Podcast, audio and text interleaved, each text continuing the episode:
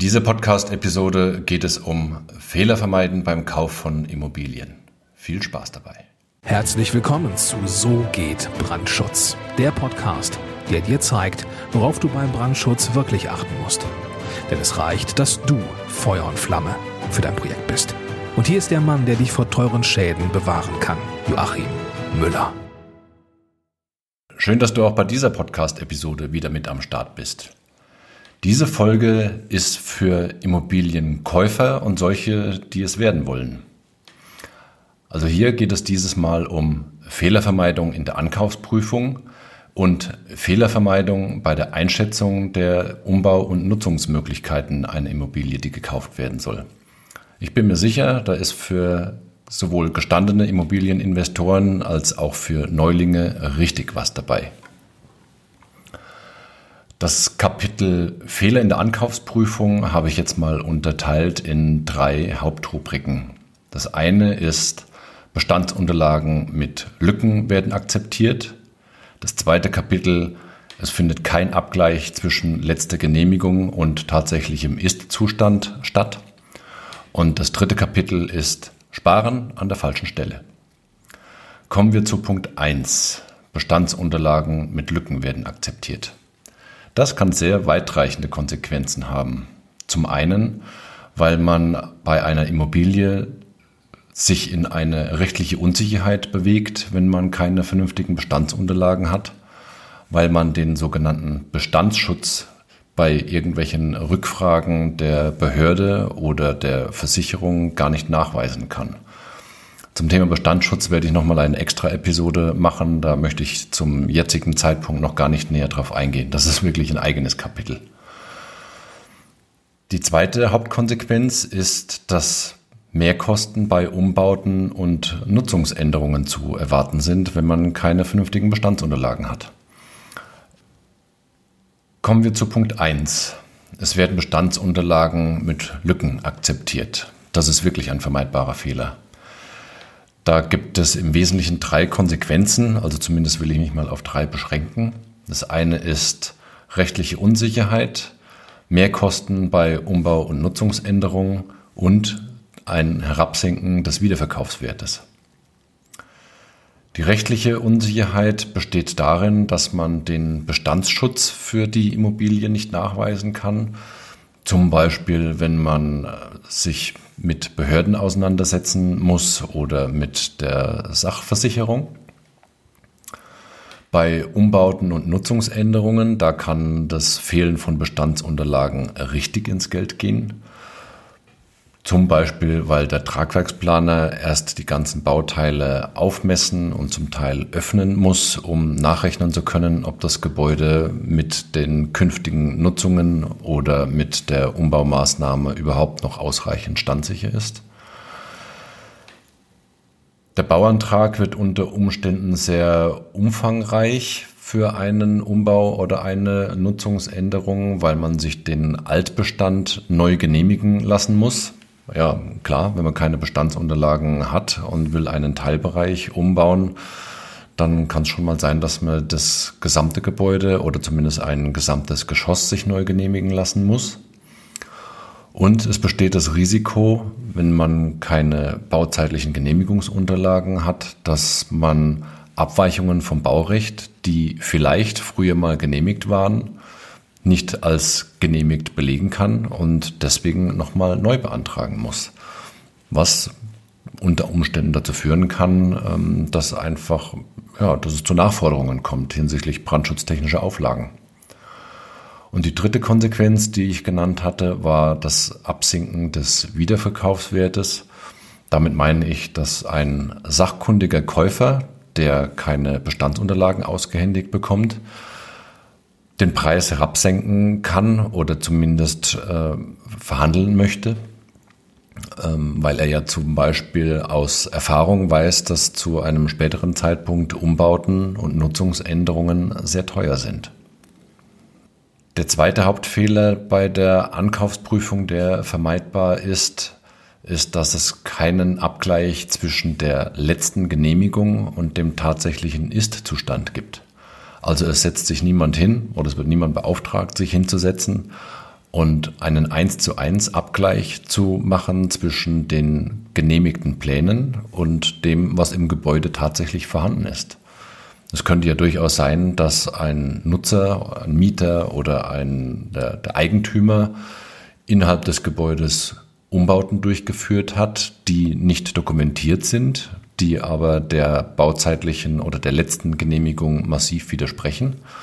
Und wenn man das nicht über Bestandsunterlagen belegen kann, ja, dann kauft man als Immobilienkäufer sozusagen die Katze im Sack. Der dritte Hauptfehler, den ich genannt hatte, den man bei der Ankaufsprüfung machen kann, ist, wenn man an der falschen Stelle spart. Ich erlebe es immer wieder, dass ein Käufer während der Ankaufsprüfung auf die Beratung des Tragwerksplaners oder des Brandschutzplaners oder der Haustechnikplaner verzichtet, um sich deren Honorar zu sparen. Der Schuss kann aber gewaltig nach hinten losgehen. Der Tragwerksplaner beispielsweise könnte in einer Tiefgarage erkennen, ob dort Instandhaltungsbedarf ist, zum Beispiel wegen Chloridschäden an den Stahlbetonstützen und Wänden. Der Brandschutzplaner könnte einen Blick auf die Genehmigungsunterlagen und einen kurzen Abgleich mit dem Gebäude führen, um sehr schnell herauszufinden, wo die potenziellen Gefährdungen liegen hinsichtlich ja, Sanierungsbedarf oder Neugenehmigungsbedarf. Und die Haustechnikplaner können natürlich mit ein paar Stunden Zeitaufwand eine gute Einschätzung abgeben, in welchem Zustand sich die Elektroinstallation oder die Heizung befindet. Sprich, wenn man auch deren Beratungsleistungen nicht in Anspruch nimmt, dann kann es zum späteren Zeitpunkt teuer werden.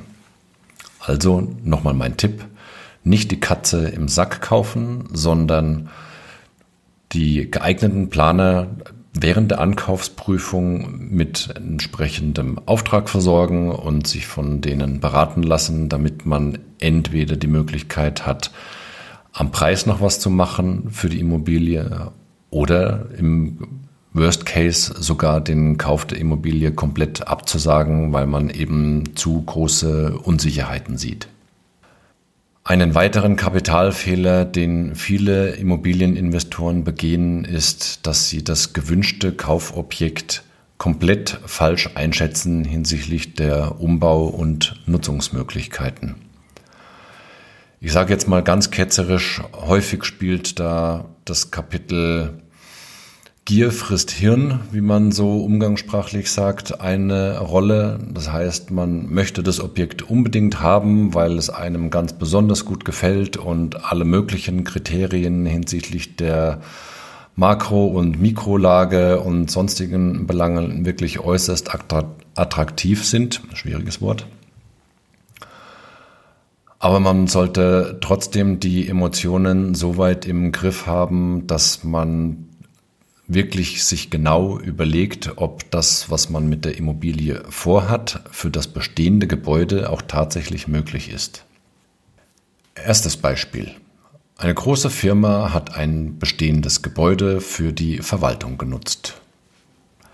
Die Firma gibt es nicht mehr und jetzt soll das Objekt verkauft werden und der künftige Käufer möchte unterschiedlichste Nutzungen in das Gebäude reinbringen und die Büroflächen zum Beispiel an mehrere unterschiedliche Nutzer vermieten. Im ursprünglichen Zustand waren die Wände zwischen den einzelnen Büroräumen ganz normale Sichtschutz- oder Schallschutzwände. In dem Zustand, den sich der Immobilieninvestor vorstellt, werden jetzt an diese Wände aber unter Umständen Brandschutzanforderungen gestellt, weil sie unterschiedliche Mieter voneinander trennen. Wer sagt jetzt ohne eine genauere Prüfung, dass die Wände, die vorher nur Büros voneinander getrennt haben, jetzt auch die Anforderungen an die Feuerwiderstandsdauer erfüllen, die aus Gründen des Nachbarschutzes, also es soll, wenn es beim einen brennt, nicht in die Mietfläche des anderen reinbrennen. Wer sagt, dass die Wände von damals auch die geeignete Brandschutzanforderung erfüllen? Das bedarf schon einer etwas genaueren Bewertung. Zweites Beispiel. Das gleiche Gebäude war vorher ein klassischer Verwaltungsbau mit langem Flur und rechts und links von dem Flur gingen die Büros weg. Jetzt will man für die modernere Nutzung keine einzelnen Zellenbüros und die langen und dunklen Flure mehr haben, sondern man möchte die Flurwände entfernen und Großraumbüros einbauen. Jetzt mag man im ersten Moment denken, Büro ist Büro. Ja, gut, hinsichtlich der Nutzung ist es natürlich so, aber nicht aus brandschutztechnischer Sicht. Weil je nachdem, wie groß diese Büroräume dann werden, diese Großraumbüros, hebt man das Gebäude vom ursprünglichen Standardbau in den Sonderbaustatus und hat dann auf einmal mit ganz anderen Konsequenzen zu leben. Also das muss man schon sich genau überlegen, ob die geplante Nutzung, die man haben möchte, mit dem, was im Bestandsgebäude vorhanden ist, tatsächlich verträglich ist oder man muss mit den entsprechenden Konsequenzen leben und brandschutztechnische Sanierungen durchführen oder Neugenehmigungen durchführen. Also bitte darauf achten. Jetzt bin ich bei der Episode 1 auch schon tatsächlich wieder am Ende. Also ich bin nicht am Ende, aber diese Folge. Mir war wichtig zu vermitteln, dass Bestandsunterlagen vollständig sein müssen, dass man bei der Ankaufsprüfung die geeigneten Plane mit hinzuziehen sollte und auch dieses Planungshonorar investieren sollte, weil sich das zu einem späteren Zeitpunkt wirklich bezahlt macht. Und egal, was du mit der Immobilie vorhast, gleiche, bevor du sie kaufst, ab, ob sie dafür geeignet ist.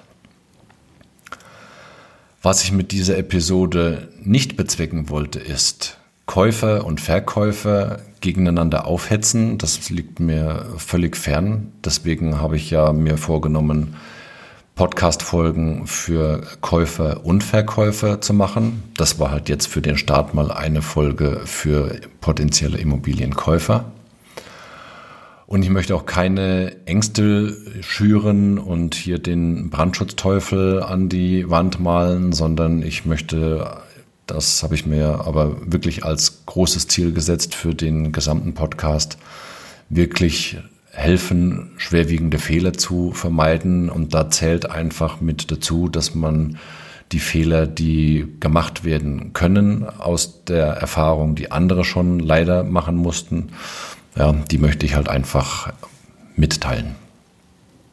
Zum Abschluss möchte ich nicht versäumen, noch auf die Shownotes hinzuweisen. Dort findest du Informationen, wie du mich erreichst, weiterführende Links und natürlich auch die rechtlichen Hinweise, die ich am Ende der Episode 0 des Podcasts schon genannt habe, also dass ich keine Rechtsberatung geben kann.